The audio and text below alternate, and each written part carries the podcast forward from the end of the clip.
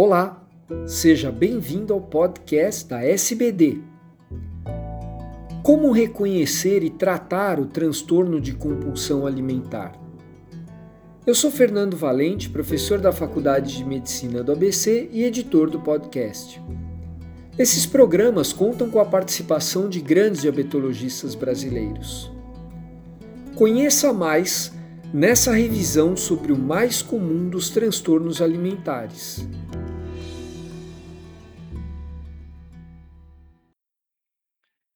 Olá, meu nome é Rodrigo Guê, sou psiquiatra e psicoterapeuta cognitivo-comportamental e sou coordenador da Comissão de Transtorno de Psiquiatria e Psicologia da Sociedade Brasileira de Diabetes, junto com a doutora Cláudia Peter. Eu vou falar hoje sobre transtorno de compulsão alimentar, que é a comorbidade psiquiátrica é, mais frequente em diabetes tipo 2.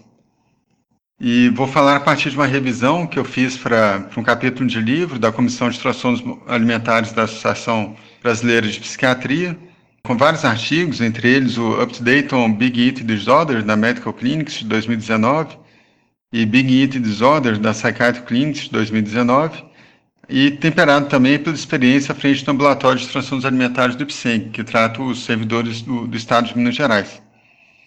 Então, até um quinto dos pacientes com diabetes mellitus tipo 2 tem um transtorno alimentar, e o mais comum é o transtorno de compulsão alimentar. Os pacientes com diabetes mellitus de transtorno de compulsão alimentar têm MC maior e têm mais comorbidades psiquiátricas e mais comorbidades clínicas. O transtorno de compulsão alimentar é, consta como diagnóstico independente no DSM-5 desde 2013. É o transtorno alimentar mais comum de todos, a sua importância que é muito associada com comorbidades psiquiátricas e clínicas, como transtornos depressivos, ansiosos, dependência de substâncias, transtornos de personalidade, e comorbidades clínicas como né, o diabetes tipo 2, é, síndrome metabólica, hipertensão e outros. E muitas vezes, apesar de tão frequência e tão frequente de ter tantos, de ter tratamentos psicoterápicos e farmacológicos eficazes, é frequentemente subdiagnosticado e subtratado, talvez devido ao preconceito e à desinformação a prevalência é em torno de 1,4%, a idade de início em torno de 20 anos, e a proporção de mulheres para homens é em torno de 2,4%, que é melhor que outros transtornos alimentares, como anorexia e bulimia. Tem etiologia multifatorial, como os outros transtornos alimentares, é, tem uma heredabilidade entre 41% e 57%, então tem um fator genético, mas tem outros fatores que predispõem à compulsão alimentar, como transtornos de conduta, abuso de substâncias, uma preocupação excessiva com peso na família, abuso fixo ou sexual, insatisfação com o corpo, dietas. As características clínicas são as seguintes: os episódios de compulsão alimentar são caracterizados por um período limitado, geralmente até duas horas, em que a pessoa come uma quantidade de alimento maior do que as pessoas comem habitualmente e com uma sensação de descontrole.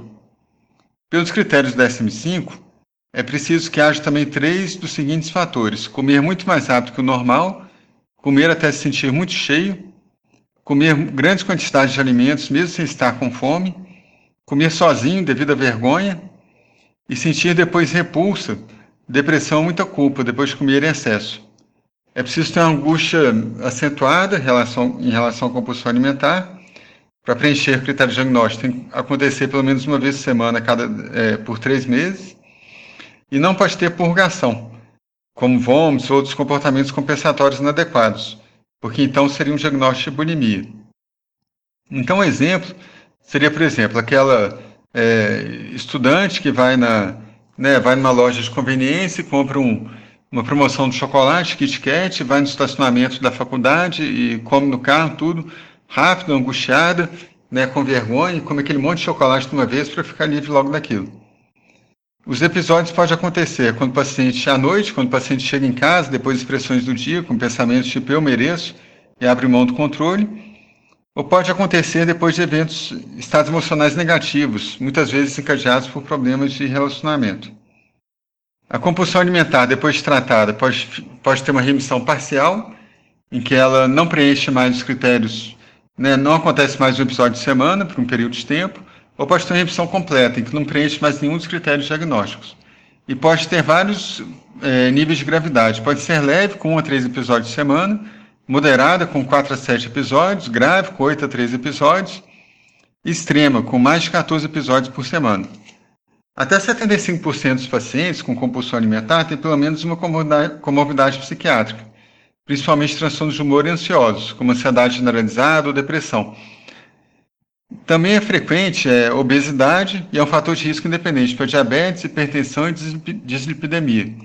Também pode ser associada com fibromialgia, dor crônica, transtornos do sono, síndrome do intestino irritável e doenças cardiovasculares.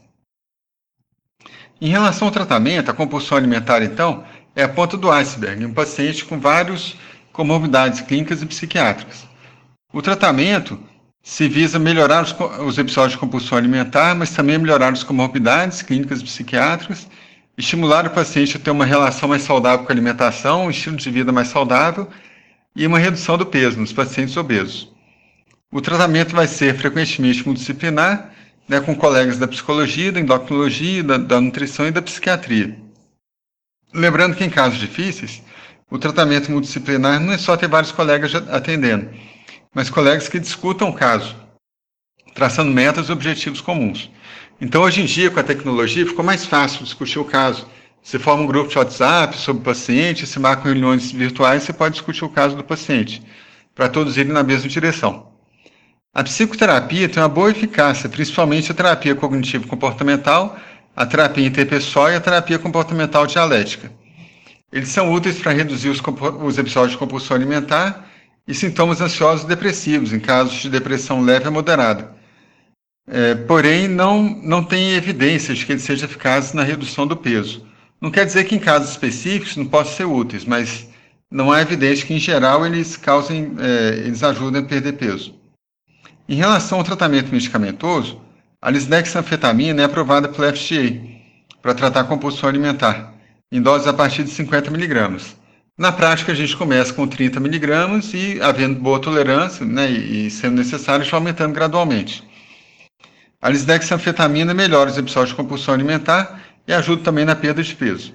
O topiramato, anticonvulsivante, é outra medicação nas doses de 100 a 600 miligramas que ajuda a, a perder peso ajuda nos episódios de compulsão alimentar. Deve ser aumentado gradualmente a partir de 25 miligramas, com aumentos graduais de 25 a 50 miligramas, devido aos efeitos colaterais, sedativos e cognitivos. Também aumenta um pouco o risco de é, nefrolitise. Os antidepressivos que agem na serotonina os antidepressivos duais que agem na serotonina e noradrenalina, como fluoxetina, sertralina, escitalopram, duloxetina, venlafaxina, eles ajudam a reduzir os episódios de compulsão alimentar e ajudam nos sintomas ansiosos e depressivos, porém não têm resultados na perda de peso. Na prática, o, o que se faz é tratar, se for um paciente com só com compulsão alimentar, o tratamento com mais evidência aprovado pelo FDA é a lisdexanfetamina. Se o paciente tiver TDAH também, déficit de atenção e hiperatividade, a lisdexanfetamina fica um tratamento muito interessante, porque trata a compulsão alimentar e trata o TDAH. Se for um paciente com sintomas ansiosos depressivos importantes, é interessante se usar primeiro antidepressivos para tratar os sintomas ansiosos e depressivos e ajudar também na compulsão alimentar. E se for um paciente com sintomas como é, dores crônicas, né, dependentes de substâncias, o topramato pode ser interessante, que vai tratar todos esses fatores além da compulsão alimentar. Esses tratamentos medicamentosos podem ser associados, mas deve tomar cuidado quando for associar lisdexanfetamina com antidepressivos serotoninérgicos, porque pode causar uma síndrome serotoninérgica, né, com tremores, agitação, aumento da pressão arterial. Não está contraindicado, mas deve começar com doses baixas e fazendo uma monitoração dos efeitos colaterais da pressão arterial e da frequência cardíaca. Além disso, é muito importante a psicoeducação, em que se dá eh, orientações para o paciente que, vem, é, que tem relação com a terapia cognitivo-comportamental. Mas o paciente não precisa estar em terapia.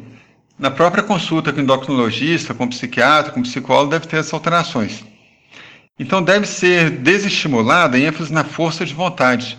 A força de vontade é um conceito tóxico, que atrapalha o paciente, porque é um conceito binário, a pessoa acha que tem ou não tem.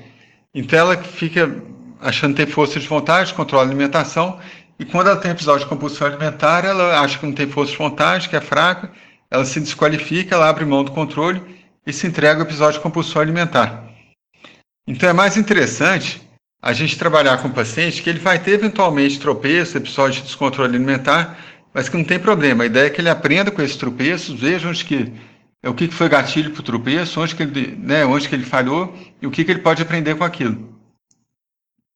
É, é como aquele ditado, o ótimo é inimigo do bom. Também se encoraja o paciente a não ter regras alimentares muito rígidas, nem alimentos proibidos. O paciente que tem dietas ou regras alimentares rígidas, ele não consegue manter isso a longo prazo. E quando ele não consegue manter, ele come alimento que não acha que não deveria, ou quantidade que ele acha que não deveria, ele se desqualifica, abre mão do controle e tem episódio de compulsão alimentar. Então, se deve estimular o paciente a ter mudanças mais flexíveis nos hábitos alimentares. É, mudanças de hábitos que podem ser mantidas a longo prazo, que não vai ter resultados tão rápidos, mas que tem um resultado de né, para o resto da vida. O paciente também ele deve ser estimulado, é, ele deve ser orientado que ele tem uma ambivalência em relação à compulsão alimentar. Por um lado, ele quer se alimentar de forma adequada, e por outro, ele quer comer tudo que tem pela frente.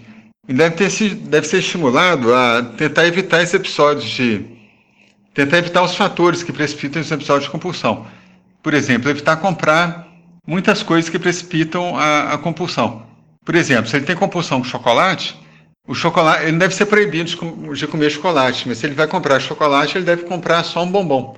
Ele não deve comprar uma caixa de bombom, porque senão ele vai ter um episódio de compulsão. E na hora de comer, ele deve praticar o mindfulness eating, que quer dizer o seguinte: ele comer com atenção plena, o mais que possível estar tá focado na alimentação, comer o mais devagar possível, prestando atenção, sem estar tá fazendo outras coisas, sem estar tá mexendo no celular, sem estar mexendo no computador, sem estar né, vendo televisão. Porque nos episódios de compulsão alimentar, ele come direto do pacote, né, rápido, angustiado para ficar livre daquilo, e não fica saciado. Se ele come devagar, mastigando devagar, ele fica mais saciado. Então deve comer sem muita comida à mesa e valorizando a alimentação, comendo mais devagar que puder. Uma estratégia que eu uso também nos pacientes que têm uma melhora parcial, que melhoraram, mas têm alguns episódios de compulsão alimentar, é pedir para ele notar os episódios de compulsão, quando que ocorreram, quais foram os gatilhos, ou se teve a vontade, conseguiu evitar, como que ele conseguiu evitá-los.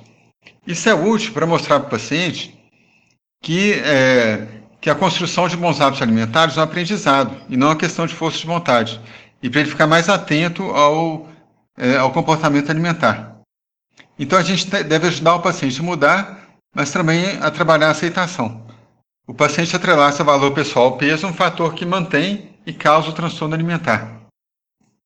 Então, para resumir, os episódios de compulsão alimentar são frequentes no transtorno da diabetes tipo 2, é, são associados a várias comorbidades psiquiátricas e clínicas, piora o prognóstico, e o tratamento é multifatorial, é, com psicoterapia, com orientações de psicoeducação e com medicações, principalmente a lisdexanfetamina, antidepressivos serotoninérgicos e topiramato.